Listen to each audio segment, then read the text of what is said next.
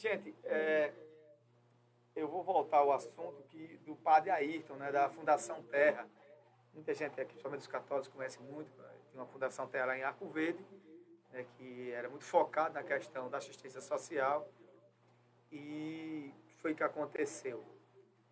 Ah, ele foi preso. Ele foi preso. E a gente fica aqui nessa situação porque muitas pessoas hoje foram ao presídio, né? E foram lá fazer um apoio, né? Um gesto lá de apoio ao padre Ayrton. Porque muitos dizem que ele não fez esse ato. Tem uma, uma, uma moça que denunciou ele, né? Como violência sexual, na verdade, caso de estupro, essas coisas. E ele está sendo investigado. Diz que em agosto, eu já falei isso aí, o personal, é, o personal trainer, stylist, né? Stylist, né? Style, o personal style, né? desse mundo aí de, de academia, essas coisas todas, é, ela denunciou ele dizendo que o padre e o segurança né, forçaram ela a fazer relação sexual a pedido do padre Ayrton.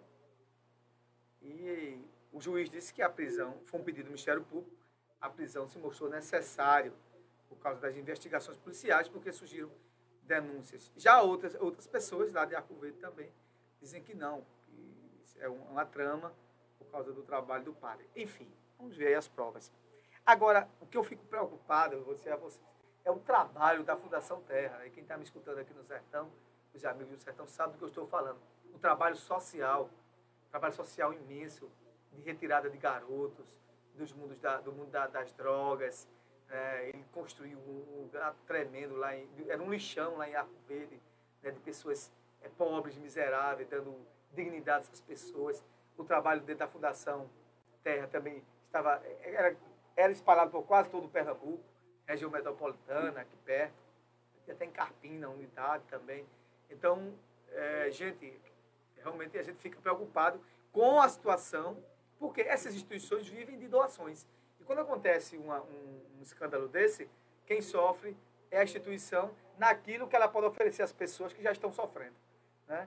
Tanto é que a presidente é uma mulher agora que assumiu disse, olha, não deixem de, de, não deixem de apoiar lá a fundação, porque tudo que recebia, que a fundação recebia, era para essas pessoas mesmo. Veja só, não, não, não, o que está acontecendo não, não era que o padre estava roubando dele da, da, da, da, instituição, não. Pelo contrário, ele é muito honesto. Tanto é que ele vivia de caridade e passava tudo. O problema aí foi um problema que está havendo aí de problema de relacionamento aí, né, de, de, do entrave aí questão sexual, de denúncia disso. Não é escândalo, não, porque a gente está tão acostumado à questão de escândalo de corrupção, né? mas não é. Então, é uma questão pessoal, muito pessoal lá do padre. Se ele, se, se ele entrou em outro caminho, né, que vai de encontro até o que ele, o que ele prega, né, que a Igreja Católica é celibatária, é celibatária, não é? e um ato desse, violência sexual, de quase estupro, com ele como motorista, é um negócio abominável. Isso sendo comprovado é um negócio abominável. E ele vai ter que pagar. Eu já conversei até com Tássia sobre isso, né, Tássia? E o que é que acontece?